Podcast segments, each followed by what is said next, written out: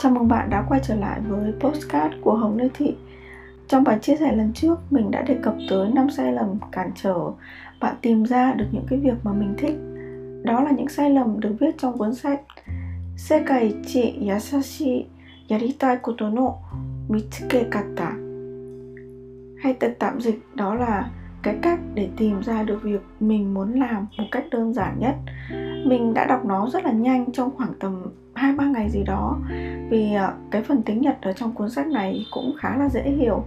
Chúng mình có thể ờ, chỉ cần ở một cái mức độ khoảng tầm N2 là có thể đọc được cái cuốn sách này rồi. Cuốn sách cũng viết theo dạng ứng dụng nên nó cũng khá là dễ hiểu. À, nhưng mà đến lúc mà mình ngồi và tự tổng hợp và tự thực hành thì thật sự cũng không hề dễ một chút nào đâu các bạn để trả lời được hết trong những cái câu hỏi này thì mình sẽ cần phải suy nghĩ một chút. Mình sẽ cần phải lục lại những cái kinh nghiệm của bản thân à, lục lại tất cả mọi thứ uh, mà mình đã trải qua để mà có thể tìm ra được cái câu trả lời đúng đắn nhất. Và hơn nữa bởi vì đây là một cái lĩnh vực liên quan tới thấu hiểu bản thân nên là nó cũng sẽ không hề dễ một chút nào. À, mặc dù cái việc đó là bản thân mình. Những cái cảm xúc, suy nghĩ đó là của bản thân mình. Nhưng mà thường thì nó sẽ bị giấu nhẹm đi và bắt mình phải đi tìm và phải đi khai quật lại. Nghe thì có vẻ nghịch lý nhưng mà nó đúng là như vậy. Vài năm trước khi mà bắt đầu viết bullet journal mình đã từng trả lời một số cái câu hỏi kiểu tương tự ờ, khi mà theo dõi một vài trang blog ở trên mạng nhưng mà những cái thông tin chi tiết thì lại nằm ở trong cái khóa học của họ. Nên là mình vẫn có cái cảm giác gì đó rất là nửa vời. Chưa nắm được cái uh, ngọn ngành của những cái câu hỏi mà người ta đề ra. Chính vì vậy mình đã bỏ qua và để đấy trong rất là nhiều năm. Uh, chắc các bạn cũng đã từng biết về vòng tròn ikigai uh, cách tìm ra lẽ sống mà được ứng dụng rất nhiều trong các cái buổi hướng nghiệp cách tìm ra được một cái công việc đáp ứng đủ các yếu tố. Đó là việc bạn có thể làm tốt. Cái công việc đó là xã hội cần. Cái công việc đó phải mang lại thu nhập cho bạn và đặc biệt cái việc đó phải là việc bạn thích. Uh, cái vòng tròn ikigai này nó có bốn vòng tròn như vậy. Uh, và mình sẽ cần phải đi tìm những cái vòng tròn ấy để kết nối nó với nhau, tìm ra được cái công việc là lẽ sống, là ikigai của cả cuộc đời mình. Mình thì cũng đã từng vẽ cái vòng tròn này ra dưới cách đây khoảng tầm 2-3 năm gì đó về trước trong cái cuốn sổ bullet journal của mình. Tuy nhiên vào cái thời điểm đó, mình cũng chưa đủ sâu sắc để mà tìm ra những cái thông tin cần thiết, cũng như là à, những cái cuốn sách cần phải đọc để mà có thể hiểu được tường tận về nó. Mọi thứ vẫn ở cái bước gọi là hời hợt bên ngoài và hình dung một cách khái quát nhất về cái khái niệm này thôi.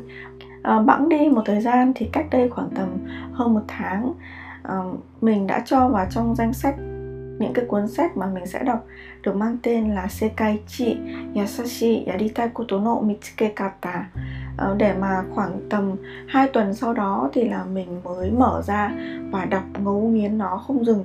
Rồi từ cái việc mà đọc cái cuốn sách đó một cách ngấu nghiến như vậy, mình đã viết được ra rất là nhiều những cái bài viết liên quan tới cái đề tài này.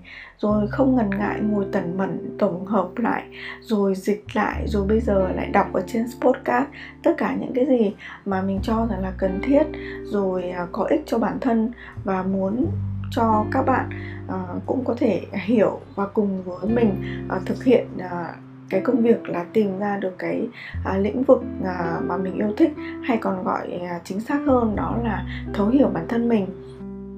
À, với cái vòng tròn ikigai kia như mình đã chia sẻ thì nó có bốn cái nội dung thứ nhất, đó là việc mình thích. Thứ hai là việc bạn có thể làm tốt.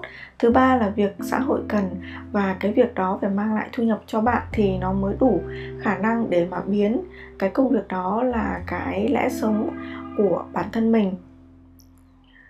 Tuy nhiên, trong cái cuốn sách này thì người ta chỉ đưa ra có 3 vòng tròn mà thôi.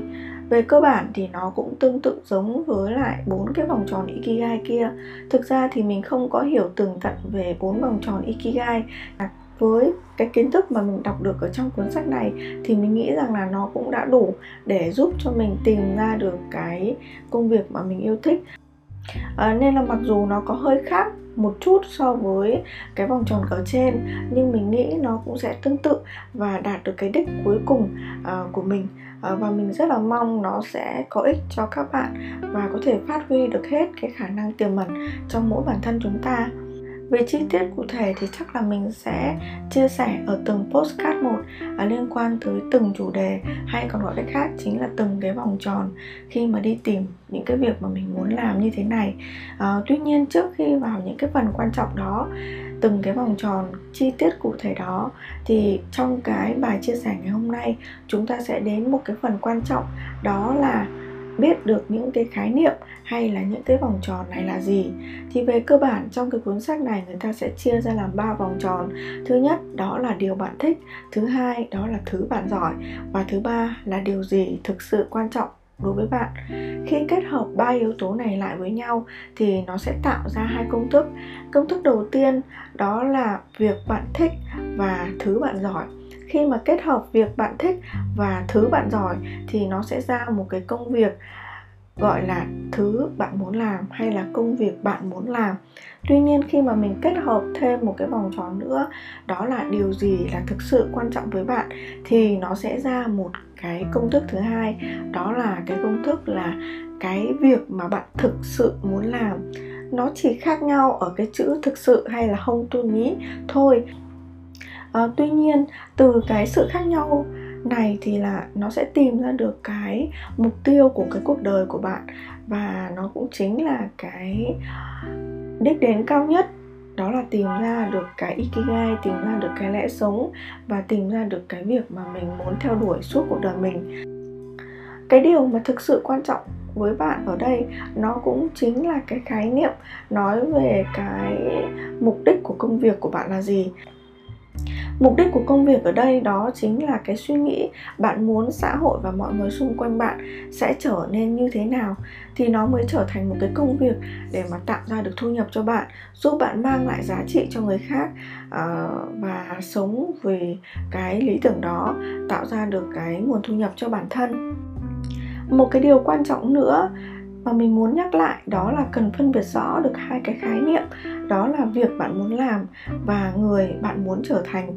Nhiều người khi mà được hỏi bạn muốn làm gì thì sẽ trả lời là tôi muốn trở thành youtuber tôi muốn trở thành ca sĩ tôi muốn trở thành họa sĩ tôi muốn trở thành một kỹ sư hoặc là tôi muốn trở thành một nhà phát minh sáng chế chẳng hạn. À, tuy nhiên đây là cái công việc hay chính là cái người mà bạn muốn trở thành như vậy. Ờ, để làm một youtuber thì bạn sẽ cần phải biết lên kế hoạch này ờ, biết quay phim, biết edit video, biết lên ý tưởng, rồi làm những cái việc vặt khác nữa. Ờ, còn những người, nếu như mà những người giỏi những cái kỹ năng lên kế hoạch, kỹ năng quay phim, kỹ năng edit video và lên ý tưởng thì chắc chắn là sẽ thành công khi mà làm youtuber thậm chí là chúng ta cũng sẽ không thể nào loại bỏ được cái khả năng là 10 năm nữa công việc youtuber này nó cũng sẽ không còn. Hay là cái công việc viết blog của mình nó cũng sẽ không còn thịnh hành như bây giờ nữa thế nên là mình sẽ phải phân biệt thật là rõ hai cái khái niệm, đó là việc bạn muốn làm và cái người bạn muốn trở thành. Khi mà bạn tìm ra được cái hình mẫu của cái người bạn muốn trở thành thì bất kể đó là cái công việc gì, trong tương lai cái công việc đấy còn hay không thì nó cũng sẽ không còn quan trọng nữa, mà mình sẽ đi hướng vào cái hình dung cái khái niệm về cái con người của mình muốn trở thành để tìm các cái công việc tương ứng đáp ứng được cái lý tưởng về cái người mà mình muốn trở thành như vậy. Ờ, thế nên là hiểu rõ ba cái vòng tròn kết hợp như mình đã chia sẻ trong cái cuốn sách này. Đó là điều bạn thích thứ hai là thứ bạn giỏi và điều gì là quan trọng thực sự với bạn sẽ giúp cho chúng ta nắm bắt và tìm ra được cái lý tưởng cao nhất đó là cái mục đích cũng như là cái hình mẫu ờ, của bản thân. Như vậy chúng mình đã vừa cùng tìm hiểu ba cái yếu tố cơ bản nhất trong cái cuốn sách này được đề cập tới xác định về cái điều bạn thích cái thứ bạn giỏi và điều gì là thực sự quan trọng với bạn.